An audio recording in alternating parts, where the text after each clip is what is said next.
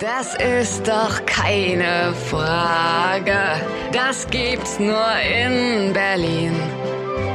Die Welt, sie hält den Atem an. Hört her, hier spricht Berlin. Ja, meine lieben Zuhörer, ich bin heute hier im schönen Sangerhausen. Das erste Mal in meinem Leben, muss ich gestehen. Das Sturmtief Bennett hat mir ein bisschen die Frisur zerstört. Heute Morgen auch schon am, am Bahnhof und bei der Anreise. Und ich bin zu Gast beim Institut Ritter in einem wunderschönen Gebäude, sitze dem Steffen Ritter gegenüber, freue mich, dass ich heute hier sein kann. Ähm, äh, ich darf beim Du bleiben, Steffen, oder? Ja, klar. Schön, dass du da bist. Danke. ähm, erstmal zwei, zwei, drei Worte zu diesem Gebäude. Das sieht toll aus. Du sagtest 15. Jahrhundert. Was hat das für eine Historie? Ja, hier war ähm, die lange Historie kenne ich nicht. Hier war mal das Wohngebäude vom Richter von Sangerhausen gewesen und dann in der Zeit, in der die DDR hat ihr Leben und Überleben versucht, war das das Gebäude der staatlichen Versicherung der DDR im Bezirk Halle. Mhm. Und insofern sind wir auch branchengemäß untergebracht hier. Das passt. Sehr gut. sehr gut. Man hat einen sehr schönen Blick auf den Marktplatz, die Sonne scheint, alles wunderbar. Aber wir wollen heute ja nicht über Sangerhausen und das Gebäude sprechen, sondern es geht heute ja so ein bisschen über Themen, ähm, Zukunftsthemen für die Branche, insbesondere für die Vermittlerschaft. Und ich habe gelesen, bei der Vorbereitung auf eurer Website gibt es einen netten Bildslider und da steht unter anderem der Satz, mit System macht's Spaß. Ähm, und da habe ich mir die Frage gestellt, mit wie und mit welchem System bringt ihr euren Mandanten den Spaß in den beruflichen Alltag? Also vor einigen Jahren war es ja so, dass Vermittler generell, Makler haben den verkäuferischen Anspruch gehabt, aus dem Bauch heraus wahnsinnig intuitiv auf Kunden eingehen zu können, was aber auch ähm, richtig gut war, was heute auch noch wichtig ist. Nur mhm. reicht reine Intuition und bauchgesteuertes Handeln nicht mehr aus, um den Markt, dem Markt gerecht zu werden oder aber der großen Zahl von Kundenverbindungen, die man hat, gerecht werden zu können. Deswegen braucht ein Vermittler heute Systematik, Systematik im, im Kundengespräch, Systematik in der Vorbereitung, in der Nachbereitung, auch in der Akquisition im Vorfeld, im Interessantwerden für neue Kunden und egal, welche Dinge ich im Unternehmen standardisieren kann. Mhm. Wenn ich es denn kann, sollte ich es tun, weil Standards oder System einzuführen bedeutet, über Sachen nicht mehr nachdenken zu müssen. Dann laufen die aus Prinzip automatisch und insofern automatisiertes Handeln im Vermittlerbetrieb ist heute die Grundlage. Man spricht ja ganz oft von Workflows, die man festlegen sollte, um eigentlich den Service einen klaren Ablauf zu geben oder aber auch dem Kundengespräch, der Kundenberatung einen klaren Ablauf zu geben. Und führt auch heute dazu, dass Maklerbetriebe oder Vermittler, die größer werden, neuen Mitarbeitern eigentlich äh, die Einführung in ihre Systeme bieten müssten. Früher mussten die zwei Jahre nebenher laufen, um mhm. irgendwann mal zu begreifen, worum geht's hier überhaupt und wie läuft das. Also System macht vieles einfacher und äh, entlastet auch bei der Verwaltung. Und das ist ja so das Grauen unserer Zeit. Okay, und warum ist das heute ein, ein wichtigeres Thema als vor 20 Jahren? Also das Thema System? Weil vor 20 Jahren war die Überforderung von von Vermittlern in der Administration oder auch in der Regulation von Dingen nicht so extrem wie heute. Mhm. Heute ist es so, dass Vermittler am Ende des Tages aufhören zu arbeiten, aber selten das Gefühl haben, sie haben es geschafft. Also selten das Gefühl haben, mein Tisch ist wieder leer, mein Mailpostfach bearbeitet, ähm, das ähm, ja, Tischtuch glatt gezogen, ich kann mich auf morgen freuen. Heute breche ich irgendwann einfach nur ab.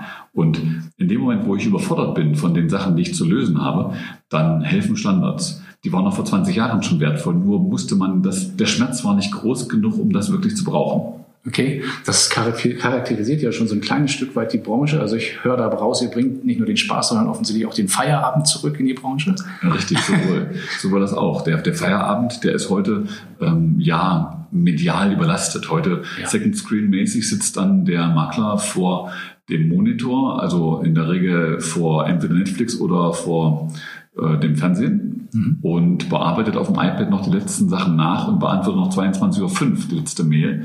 Mhm. Ähm, nicht mehr im Büro, sondern jetzt zu Hause und sich da im Griff zu haben. Also letztlich auch das zu lösen, dass ich wirklich privat und Beruf, was mehr und mehr verschmilzt miteinander, wieder irgendwo trennen kann, um auch Kraft zu schöpfen, um um auch klar im Kopf zu bleiben, um, um Energie zu sich zu erhalten fürs eigene Tun. Also das ist eine Frage der Einstellung auf der einen Seite und auf der anderen Seite natürlich auch vom, vom Bewusstsein, wie nutze ich am, Techn am besten die Technik. Mhm. Und ist das ja so, also gerade in dem Beruf, ähm, weil du ja eben von Automat Automation gesprochen hast, also habe ich fast das Gefühl, dass aber trotz Automation der Feierabend ein schwieriges Thema ist, weil der Kunde des Versicherungsvermittlers ja den Anspruch hat, wenn bei ihm abends das Wasser in den Keller läuft, dann ruft er an. Oder sowas. Ne? Also solche Situationen kann ich mir ja vielfach vorstellen. Wie kriegt ihr das hin, dafür Systeme zu schaffen, dass, oder sagen wir mal, wie kriegt ihr Automation in die Betriebe?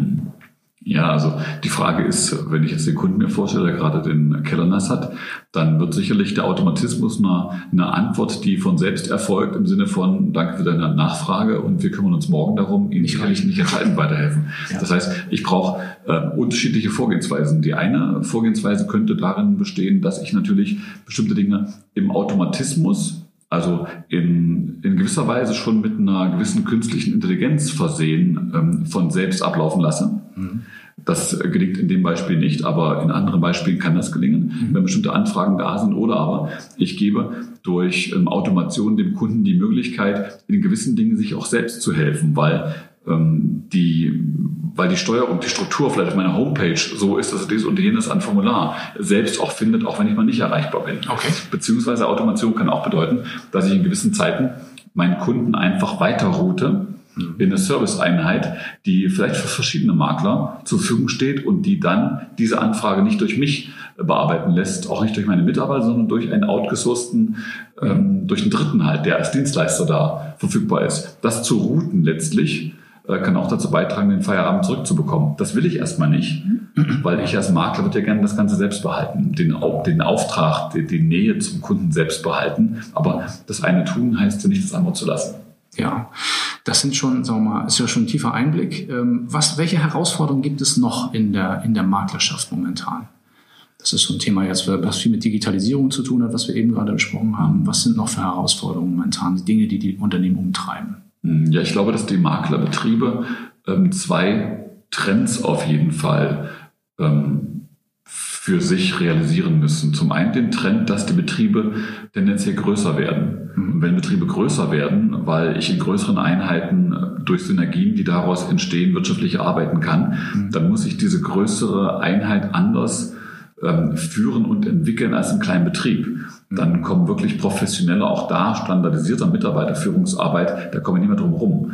Ähm, ich muss auch mir die Frage stellen, wie organisatorisch wird das Ganze aufgebaut sein?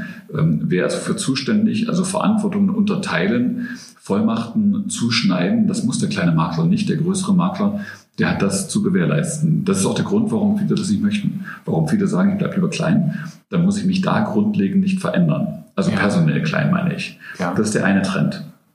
Dass aufgrund von, von Verwaltungsanforderungen die Betriebe größer werden müssen oder sich irgendwo anschließen müssen, um Dinge outsourcen zu können.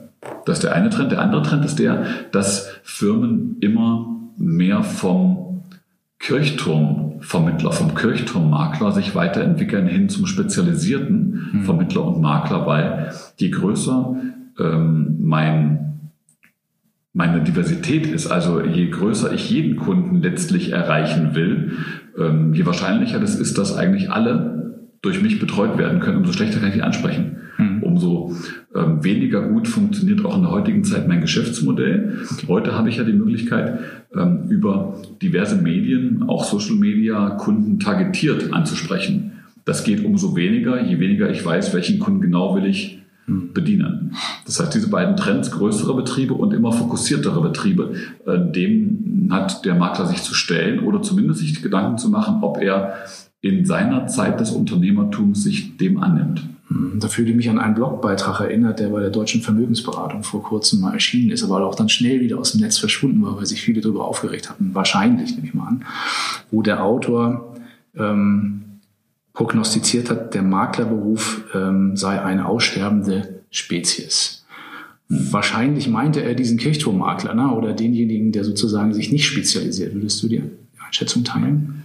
Ja, also sicherlich ähm, provokant und sehr, sehr weit vorausgedacht. Es gibt ja diverse Philosophen, die ähm, prognostizieren, dass eine ganze Masse an Berufsgruppen verschwinden werden. Kürzlich habe ich gelesen, dass Steuerberater davon genauso betroffen sind, weil letztlich ähm, künstliche Intelligenz kann die Belege einscannen, kann das zuordnen, kann das auswerten. Er hat der Precht gesagt, also ähm, ja, zum Beispiel. Und, und äh, so ist natürlich auch das standardisierte Geschäft eines ähm, Versicherungsmaklers ein Thema, was ich teilweise über künstliche Intelligenz abbilden kann. Letztlich ist es so, dass ähm, die Menschen ja über Social Media immer mehr Daten von sich preisgeben und ähm, ich durch diese Preisgabe von Daten, von Standorten, wo ich bin, von Dingen, mit denen ich mich beschäftige etc., ich immer passgenauer ein Bedarfsprofil auch unter Versicherungsaspekten ableiten kann. Das heißt, immer mehr kann ich auch digital herausfinden, welchen Bedarfungs-, äh, Beratungsbedarf hat der Einzelne, wo verändert sich in seiner Lebenssituation irgendwas und je besser je technischer das abbildbar ist, umso mehr werden auch Unternehmen auf die Idee kommen, genau das zu gewährleisten. Und dann kann ich eventuell über das Langzeitverfolgen der, äh, der Daten, die über Social Media von einem Menschen gesammelt werden oder generell die gesammelt werden der Daten, kann ich eventuell eine bessere Analyse fahren, als ich in einem zweieinhalb, drei Stunden Beratungsgespräch als Makler herausfinden kann. Und äh, unter dem Aspekt, dass diese Tendenz, wenn die Menschen mit ihrer Datenpreisgabe genauso offen bleiben, wie sie heute sind, wenn ich das mir äh, mal, wenn ich das fortschreibe einfach, dann kann es schon sein, dass in bestimmten Kundensegmenten, also im durchschnittlichen Privatkundensegment etc., ähm, da alsbald, nicht in allzu ferner Zeit, ich auch ähm, Versicherungslösungen auf dem Wege maßschneidern kann. Und ich bin mir sicher, dass die Konzerne, die sich mit Datenauswertung beschäftigen oder die das Ganze auch als ihr Geschäftsmodell in Erwägung ziehen, sich damit heute schon beschäftigen.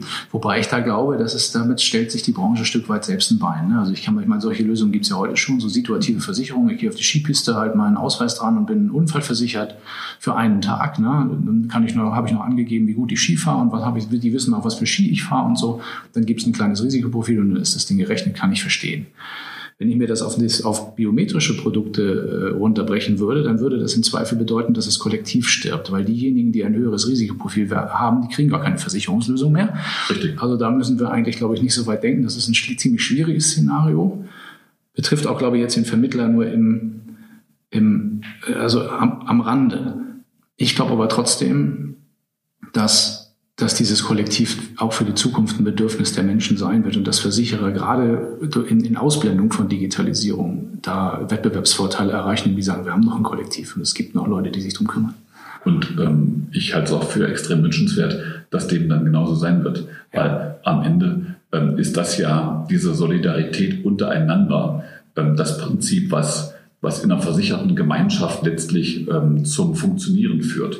Genau. Und ähm, das reine auf den Einzelfall bezogene Bedarfe erkennen und abwickeln, abdecken oder quasi Angebote, vielleicht sogar per Automatismus äh, gleich realisieren, ohne mhm. einmal Unterschrift zu Beginn geleistet. Am Ende klappt alles immer dann sofort, weil ich da ein anfängliches Vertrauen dem geschenkt habe. Das ist sicherlich gefühlt noch ein Stück weit weg, aber der der Makler hat heute die Aufgabe, aus meiner Sicht, sich darum zu kümmern, dass er maximal Individualität äh, durch seine Beratung dokumentiert, mhm. dass er halt nicht auf jeden digitalen Zug aufspringt und er Kundenbestände aufbaut, die von dem Wert und Mehrwert, den er zu leisten in der Lage ist, wirklich profitieren können. Und das wiederum geht umso stärker, je klarer ich umreißen kann, was genau ist meine Spezialität, was ist genau meine Spezialisierung, meine Fokussierung als mhm. Vermittler. Je größer der Fokus ist, den ich habe und den auch beschreiben könnte, also wirklich als Strategie benennen kann, umso unwahrscheinlicher ist es, dass ich von, von Durchschnitt digital mhm. per Workflow optimiert abgelöst werde. Mhm. Okay, nachvollziehbar. Ähm führt auch gleich zum nächsten Thema. Also das ist ja ein Thema, das sich auch im letzten Jahr, ähm, wo wir auch ein bisschen, uns ein bisschen näher kennenlernen konnten, ja. im Rahmen des Jungmakler Awards ein bisschen intensiver mir anschauen konnte. Da gab es ja sehr viele spezialisierte Unternehmen, die genau diesen Schritt gegangen sind, den du gerade geschildert hast, also den Schritt der teilweise sogar extremen Spezialisierung. Ähm, aber nochmal zu diesem Jungmakler Award. Das ist ja einer der wichtigsten Nachwuchswettbewerbe durchaus der Branche, kann man sagen. Den gibt es schon seit neun oder in diesem Jahr, glaube ich, ja, seit neun Jahren. Genau. Ähm, warum sollten junge Maklerunternehmen sich an diesem Wettbewerb beteiligen? es gibt verschiedene Gründe. Der Kerngrund, glaube ich, ist der, dass der Jungmakler allein durch den Bewerbungsprozess seine eigene unternehmerische Art zu handeln reflektiert. Weil beim Bewerben muss er ein paar Fragen beantworten auf jungmakler.de und macht er das, stellt er sich selbst die Frage, äh, wie bin ich eigentlich unterwegs mit meiner Firma? Das heißt, er berät sich zuallererst mal durch das Antworten ähm, selbst. Und ähm, dann hat er das gemacht, bewirbt sich, äh, hat die Bewerbung abgesandt, ist also jetzt im Jungmakler Award dabei. Dann lernt er im Rahmen des Bewerbungsprozesses, wenn er in die nächste Runde kommt, was ich jedem wünschen würde, der sich bewirbt, aber es wird nicht in der nächste Runde kommen, weil es ja natürlich auch ein Ranking-Prinzip gibt. Dazu komme ich ähm, am besten gleich nochmal ganz kurz. Mhm, ja. ähm, dann, dann lernt er andere Makler kennen also es gibt auch so eine Gemeinschaft von Jungmaklern letztlich, die sich daraus als Netzwerk ergibt und der Austausch mit Kollegen, die die gleichen Dinge gerade bewältigen müssen, die also operativ an der gleichen Stelle mit ihrer Firma sind, der ist extrem gewinnbringend.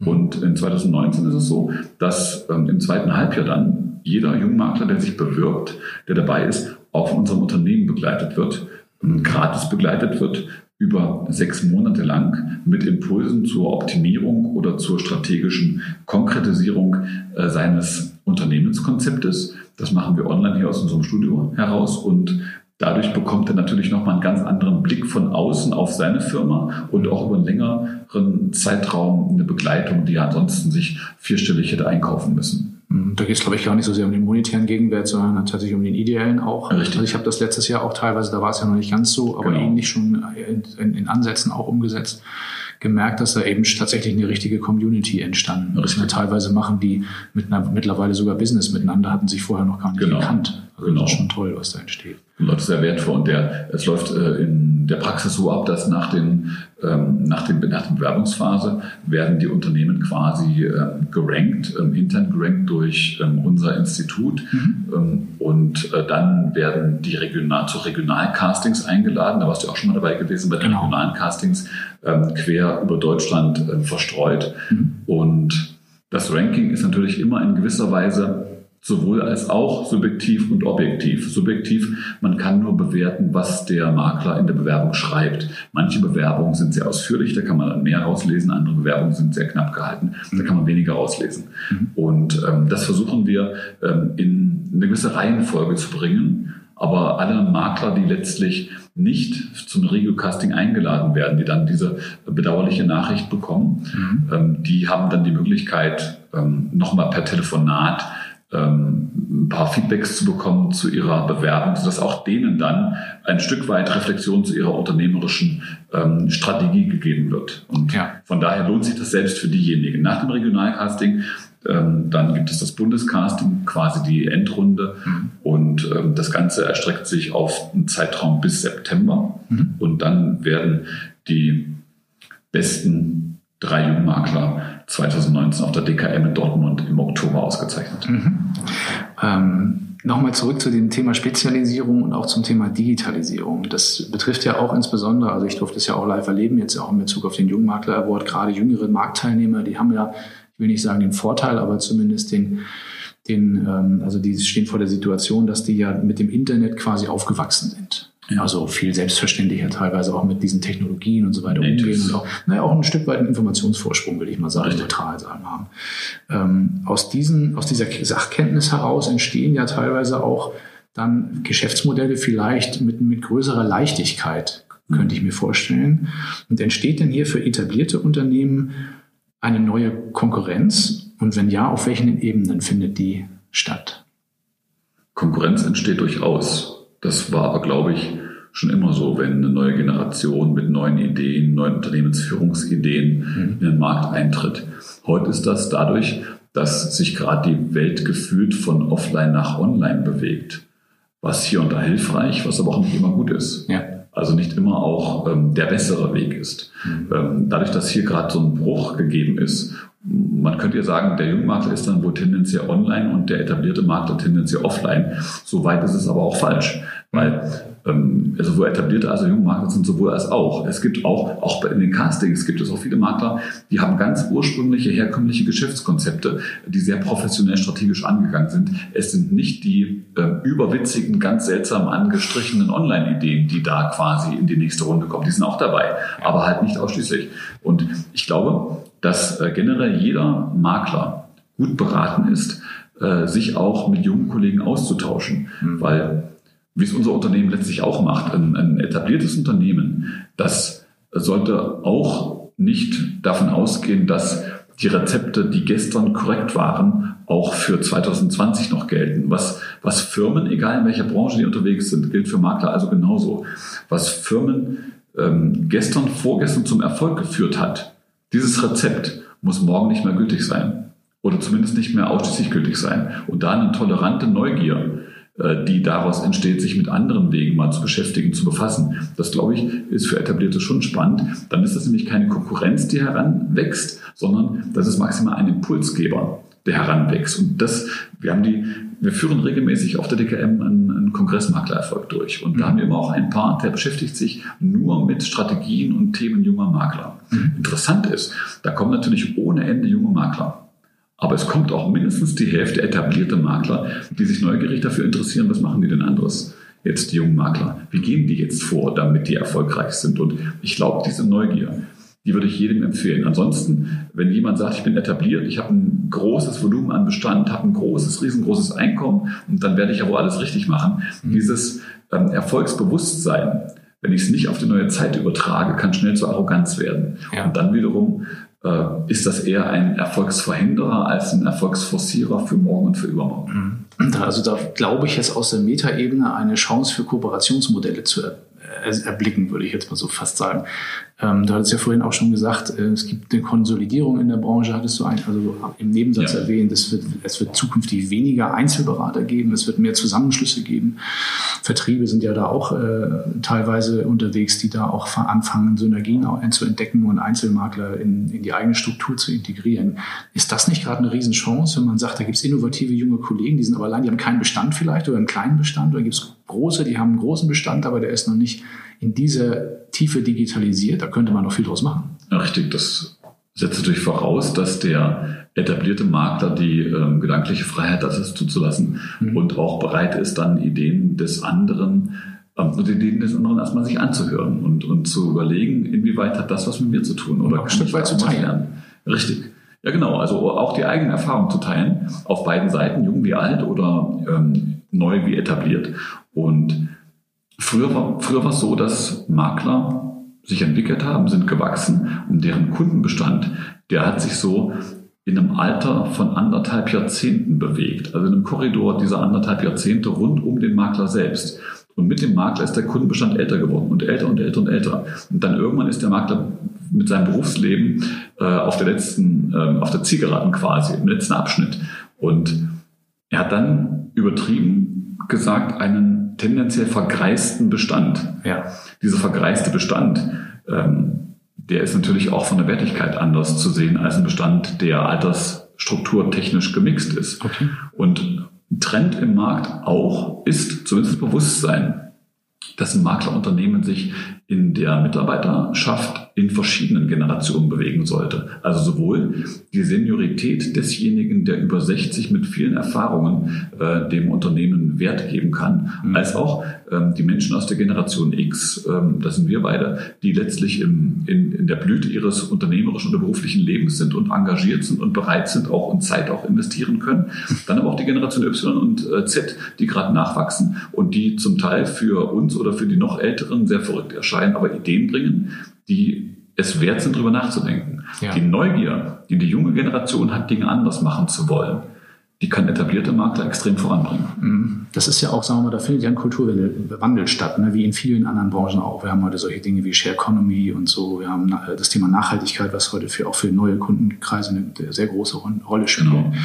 Ähm, bedeutet das, dass sozusagen, sagen wir mal, der, der, die Rampensau, also das, der Vertriebshaudegen von früher ein Stück weit umdenken muss?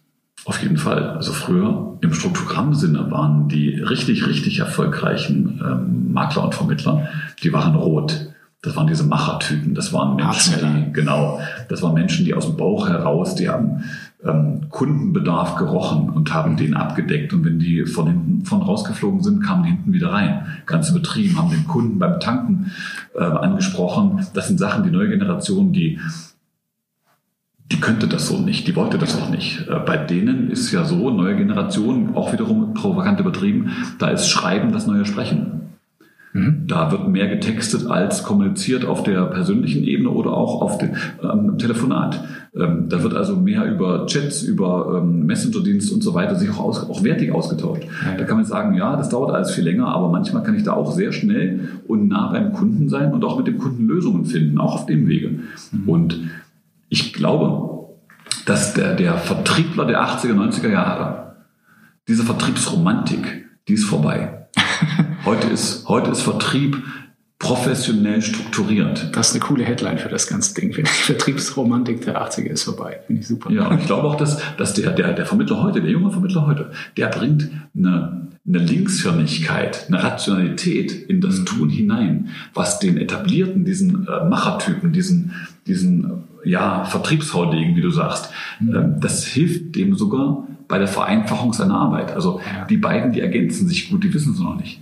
Ja, ich kann mich gut dran erinnern. Also mein Vater, der hat Versicherungen noch so gekauft, alles bei einer Gesellschaft. Also ja. auch kein, kein Makler, sondern ein Exklusivvermittler. Der kam einmal im Jahr mit einer Flasche Cognac vorbei. Die beiden haben sich dann ins Herrenzimmer gesetzt und haben alles ausgekaspert. Die Flasche Cognac war leer, der Typ ist gefahren und alles war wieder für zwölf Monate Perfekt. im Ding. So. das war ein Event. Das war ein Event, ja. Natürlich. Darf heute im, im Zeitalter von verschärften Verkehrskontrollen nicht mehr durchführbar. Genau. Aber grundsätzlich mal, ähm, auch ein anderer Aspekt, den du vorhin genannt hast, ist der Spezialisierung, sagen wir mal, bringt ja auch den Weg in diese Richtung. Ne? Also wenn ich, wenn, wenn der Kunde heute Spezialisierung stärker nachfragt, ganz einfach, weil die Welt sich verändert hat und man viel mehr, also heute gibt es zum Beispiel Drohnenversicherungen, ja. Vor fünf Jahren gab es das noch alles gar nicht. In zehn Jahren, wenn wir vielleicht Flugautos versichern, das wissen ja. wir alles gar nicht. Diese Spezialisierung, die, die geht ja ohne Kooperation gar nicht mehr. Genau. Weil ich kann ja nur dann beraten, wenn ich auch einen Spezialisten habe, der der mir da weiterhilft, den ich selbst nicht weiß. Und da ist der Einzelkämpfer schlichtweg überfragt. Also der, der Vermittler, der dann sich auf alles irgendwie ein bisschen konzentriert oder der, der gar nicht richtig sagen kann, was seine Spezialität ist. Mhm. Der von jedem Dorf eine Kuh hat. Sowohl kundentechnisch als auch produkttechnisch. Ja. Äh, der so alles macht. Ähm, diesen Alleskönner, äh, den wird es auch aufgrund der Komplexität von Themen dann gar nicht mehr so geben können oder aber er wird nicht mehr so gut sein. Also er wird gar nicht mehr die Fachexpertise haben, die er glaubt zu haben. Und spätestens dann machen, machen Zusammenarbeiten Sinn, wie es bei den Jungmaklern auch entsteht, ähm, wo, wie du gesagt hast, da auch Geschäfte untereinander gemacht werden, weil der eine ist da ein Profi in den Jahren seiner bisherigen, wenn auch kurzen Tätigkeit geworden, der andere dort und sich da auszutauschen und das auch miteinander zum Teil zu beschreiten, das ist schon ein, ein guter und ein sinniger Weg. Ja, ihr habt da ja auch einen interessanten Weg äh, hinter euch im Institut Ritter auch äh, vor dem Hintergrund der Digitalisierung. Ähm, also du hattest mir im Vorfeld zu diesem Gespräch auch erzählt, früher war es auch ein stärker ein physisches genau. Thema und heute ist genau. es sehr stark ein Digitalthema. Was hat sich da verändert? Also für uns war vor, vor geraumer Zeit noch, also sagen wir mal vor, vor fünf, sechs, sieben Jahren, waren, war der Schwerpunkt unserer Beratungsarbeit, unserer Trainingsarbeit immer vor Ort und damit offline. Das heißt, wir waren in den Betrieben oder eine große Zahl von Teilnehmern war in einem Hotel, in einem Vortragssaal und hat sich ähm, innerhalb einer Veranstaltung Impulse geholt. Das ist alles gut und richtig und auch heute noch gut und richtig.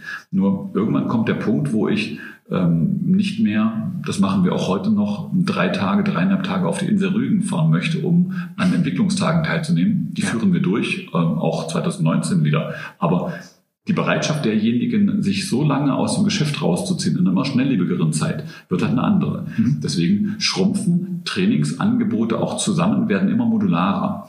Das heißt, sie werden immer mehr Häppchen Weiterbildungen, weil man sich auch nicht so eine lange Zeit auf ein Thema konzentrieren möchte. Und obendrauf kommt noch, ich möchte nicht an einem Zweitagesseminar teilnehmen, was, sagen wir, zu 30 Prozent meinem Bedarf gerecht wird und die anderen 70 Prozent waren einfach dabei, ich konnte es nicht vermeiden. Heute möchte ich als als Vermittler unserer Zielgruppe möglichst hoch individuell genau die Themen in meiner Weiterbildung bewegt bekommen, die mich angehen und nicht den ganzen durchschnittlichen Kram drumherum. Und mhm. daraus entstand bei uns auch eine, eine Online-Weiterbildung, eine modulare Weiterbildung, wo ähm, Unternehmen einmal pro Monat mhm. sich ähm, in einer Online-Reihe, wir haben mehrere Online-Reihen bei uns einklicken. Mhm. Das heißt in der Praxis, die kriegen eine Stunde ähm, an einem Dienstag, morgen vielleicht 11 Uhr oder am Nachmittag 14 Uhr, je nachdem, wie es besser passt. Mhm. Und da werfen die, übertragen bei uns aus dem Studio unsere Weiterentwicklungsmaßnahme bezogen auf ihre Firma bei sich an die Wand. Das Team sitzt drumherum. Mhm. Die können äh, bereits während der Weiterbildung diskutieren, was auf sie passt, was nicht.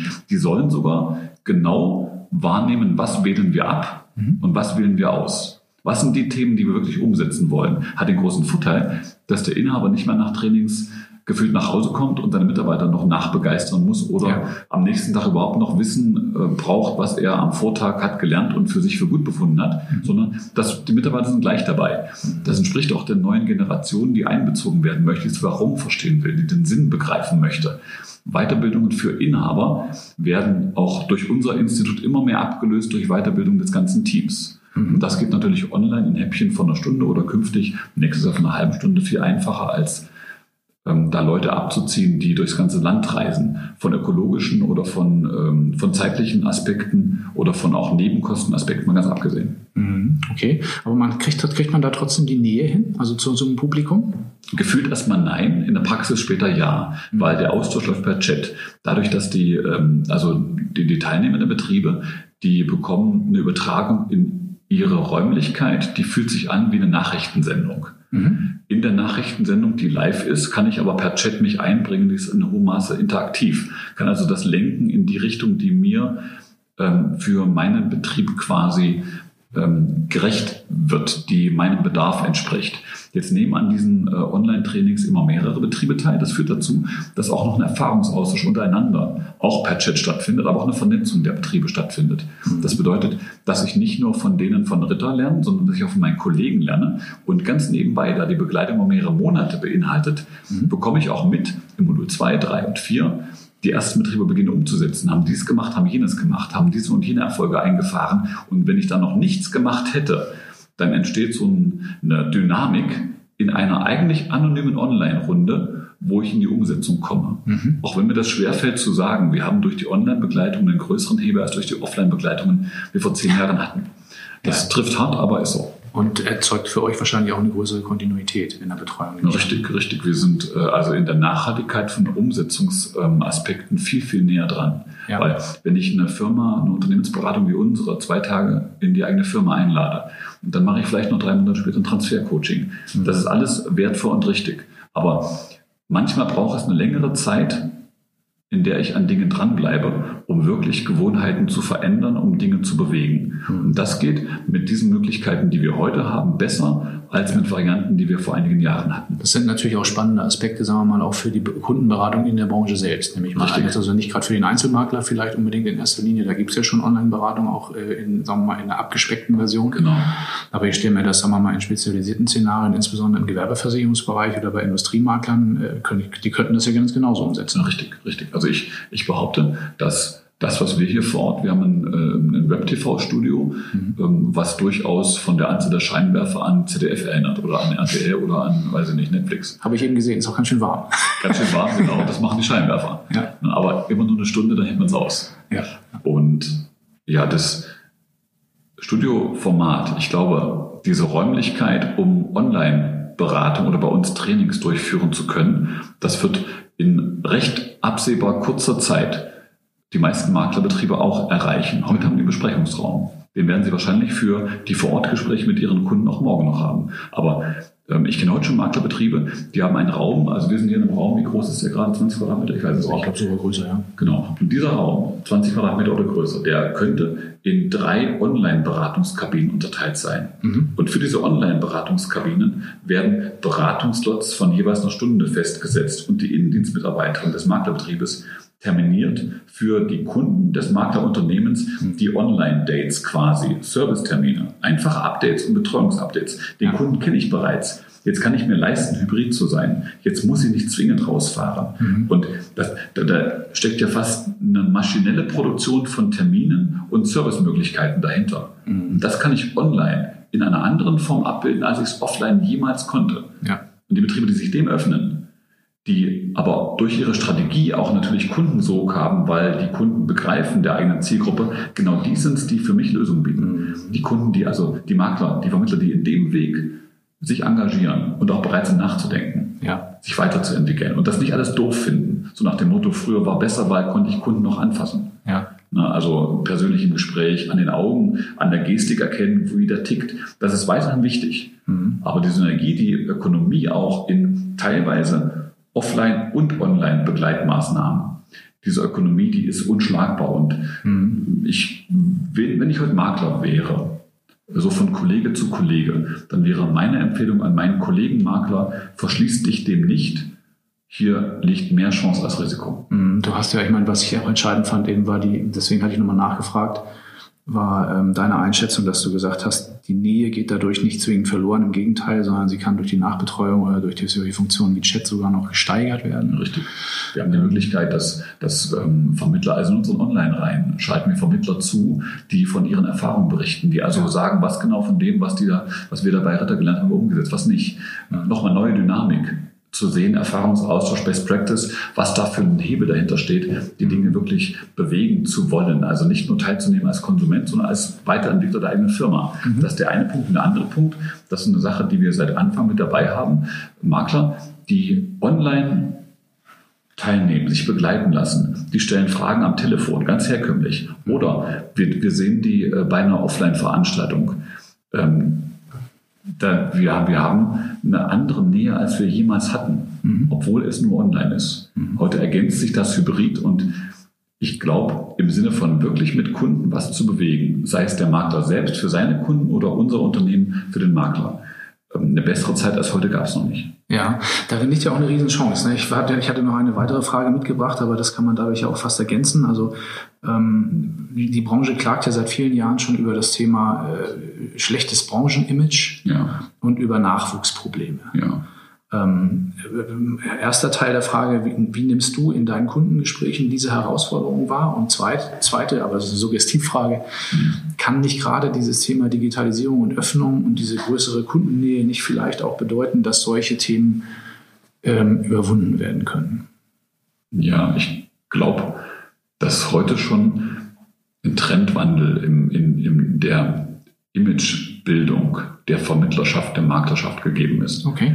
Diese Image-Situation war ja immer stark geprägt von, von so ähm, Anhauen, Umhauen, Abhauen Kollegen, die mal ganz kurz ähm, eine Versicherung gemacht haben und dann im Markt nicht blieben und aber die Wahrnehmung irgendwo geprägt haben. Andererseits sagen ja Kunden, irgendwie Versicherungsvermittlung ist nicht so mein Ding, aber mein Vermittler, der ist richtig gut. Ja. Das heißt, der, die Wahrnehmung auf den Einzelnen ist sehr viel besser als die Wahrnehmung auf die Branche. Die Kompetenzvermutung und auch das Zuschreiben an, an Notwendigkeit und Bedeutung ist ja auf den Einzelnen bezogen immer schon besser. Und ganz ehrlich, wenn man vergleicht ähm, verschiedene Beratungsbranchen, der Anwalt, der sorgt durch seine Beratung mit seinem Kunden dafür, dass der, der Pflaumenbaum nicht über den Zaun wachsen darf und klärt im Rechtsstreit, wem die Pflaumen gehören, die abgefallen sind. Nachbar oder Nachbar A oder B. Ja. Ähm, der Steuerberater sorgt dafür, dass ein Mandant, sein Mandant Werbungskosten richtig ansetzt. Also in einem Jahr 100, 200 Euro mehr oder weniger rauf runter und dadurch ein bisschen weniger oder mehr Steuerlast. Bei Betrieben relevanter, bei Arbeitnehmern meistens im Peanuts-Bereich angesiedelt. Der Vermittler, der Makler, der sorgt dafür, dass seine Kunden im Alter ja ihren Lebensstandard beibehalten können. Der sorgt dafür, dass seine Kunden im normalen Leben vor Schicksalsschlägen gewappnet sind und wirklich gut versorgt sind, gut vorgesorgt haben, was der Staat in der Form nicht mehr tut. Ähm, Jetzt kann man die drei Branchen ja mal vergleichen, Anwalt, Steuerberater und Versicherungsvermittler und mal überlegen, welche der drei Branchen hat die größte Bedeutung, den größten Wert für einen Kunden am Ende. Wer ist nachhaltig fürs Leben der bedeutsamste? Und schon aus der Frage, die auch wiederum suggestiv wäre, ist ganz logisch, dass es mit großer Sicherheit und großem Abstand der Vermittler der Makler ist, der da die größte Bedeutung hat. Und ich glaube, der Maklerschaft oder auch der Vermittlerschaft mag grundsätzlich, der stünde gut zu Gericht, gut zu Gesicht, ähm, dieses Selbstbewusstsein des eigenen, der eigenen Bedeutung, der eigenen Beratungsarbeit, des Nutzens, den sie entfalten bei ihrem Kunden, dieses Selbstbewusstsein zu entwickeln und auch nach vorn zu tragen. Und bin mir sicher, dass auch aufgrund, der zweite Teil von deiner Frage, der digitalen Entwicklungen, Makler immer mehr zum Unternehmer werden, der professionell Kunden begleitet, mhm. privat oder gewerblich. Über das gesamte Leben sozusagen. Genau, richtig. Und dieses, das ist halt nicht mehr der ähm, aus den 70er, 80ern, der Herr Kaiser, der da mit seinem Koffer durch die Gegend rennt und den Leuten fröhlich in seiner Region zuwinkt, weil alle ihn kennen und so weiter. Das ist natürlich auch eine, eine schöne Sache der Vergangenheit. Aber dieser Herr Kaiser, der ist tot. Ja. So, der, der Makler ist heute äh, ein Unternehmer, der hochprofessionell in einem der neben der Gesundheit wahrscheinlich dem wichtigsten Beratungsthemen Kunden zur Seite steht. Mhm. Und das, das sich bewusst zu machen, äh, unter dem Aspekt auch Mitarbeiter zu gewinnen, auch Kunden zu gewinnen, auch Nachwuchs zu gewinnen, das kann ich erst dann, wenn ich es selbst weiß. Ja, wobei der Herr Kaiser ja auch ein Ausschließlichkeitsvermittler der Hamburg-Mannheimer, glaube ich, war, wenn ich mich richtig erinnere. Das ist richtig. Das ist richtig. Aber auch diese Typ Vermittler, Makler, was immer, das gab es ja äh, in der AO oder ja, auch in der Maklerschaft. Ja, diese, diese Typen, die gibt es ja auch heute noch. Ja. Ähm, aber das, die, die genau, das sind diejenigen, die aussterben. Mhm. Aus meiner Sicht. Mhm. Spannend. Ähm, letzter, ich meine, wir haben schon sehr viel über Zukunft heute gesprochen, aber ich habe als letzte Frage mir einfach mal notiert, ein bisschen weiter mit der Glaskugel in die Zukunft geschaut. Wie sieht aus deiner Sicht das Maklerbüro 2025 aus? Ja, ist so, gar nicht mehr so lange In kurzen Worten. Ja, naja, ja. doch, das ist ganz schön lang, wenn wir mal. In der heutigen ja, Zeit. Blick mal sieben Jahre zurück. Ja, ja okay, gut, ja. doch, das ist lang. Fing Facebook gerade an, glaube ich. Richtig, ja. richtig. Ja, ich glaube, dass äh, die hybride Beratung nicht nur Einzug gehalten hat. Die hybride Beratung wird dann Normalität sein für die Teilnehmer im Markt. Ähm, es wird auch Normalität sein, dass Betriebe nicht mehr über Workflows philosophieren, sondern Workflows haben. Ich glaube, dass es dann soweit ist, dass Makler ähm, ihr Handbuch haben, wie genau läuft unsere Firma, ob sie das Handbuch ähm, quasi geschrieben haben oder ob sie das Handbuch per, sagen wir mal, die 18 wichtigsten Tutorials im Ablauf unserer Firma auf dem Server abgelegt haben oder online zugreifbar von außen. Die werden genau wissen, wie ihre Firma läuft. Die werden also unternehmerisch professionell sein und die Kundengewinnung, die wird in, ähm, in sieben Jahren, in sechs Jahren, wird wahrscheinlich anteilig automatisiert sein. Makler werden dann im Rahmen ihrer Spezialität Landingpages als die totale Normalität empfinden. Die Landingpages der Vermittler werden Kunden anziehen, die wiederum dann off oder online begleitet werden. Das heißt, alle Sachen, wie zum Eingang unseres Gesprächs ganz kurz angerissen, die automatisiert werden können, werden automatisiert. Mhm. Den richtig guten Makler wird dann auszeichnen, dass er auf dem Fundament dieser Automatisierung dennoch eine hohe Individualität in der Betreuung des Einzelnen mhm. äh, realisieren kann. Aber diese Individualität ist ihm nur möglich, weil er den Rest per Standard gelöst hat. Und ich glaube, dass dann der Beruf des Maklers ganz anderen, anderen Spaß macht als heute. Mhm. Und dass auch, wahrscheinlich schon schneller, die nachwachsende Generation ähm, irgendwann mal ähm, ihre, ihre Schulzeit beendet und sagt, das ist ein Weg, den gehe ich. Und dann glaube ich, wenn das dann der Fall ist, dann hat die Maklerschaft oder die Vermittlerschaft geschafft, weil dann ist auch der Imagewandel erfolgreich durchlaufen. Cool. Diesem Schlusswort füge ich jetzt nichts mehr hinzu. Vielen lieben Dank für die tollen Einblicke in äh, deine Arbeit, aber auch in deine Einschätzung, was die Branche ja. betrifft. Ich begebe mich dann wieder ins Sturmtief Bennett. Ich sage äh, herzlichen Dank, dass ich hier sein durfte. Und bald Zangenhausen, gute Erinnerung. dass du da warst. Danke dir. Das ist doch keine Frage. Das gibt's nur in Berlin. Die Welt, sie hält den Atem an. Hört her, hier spricht Berlin.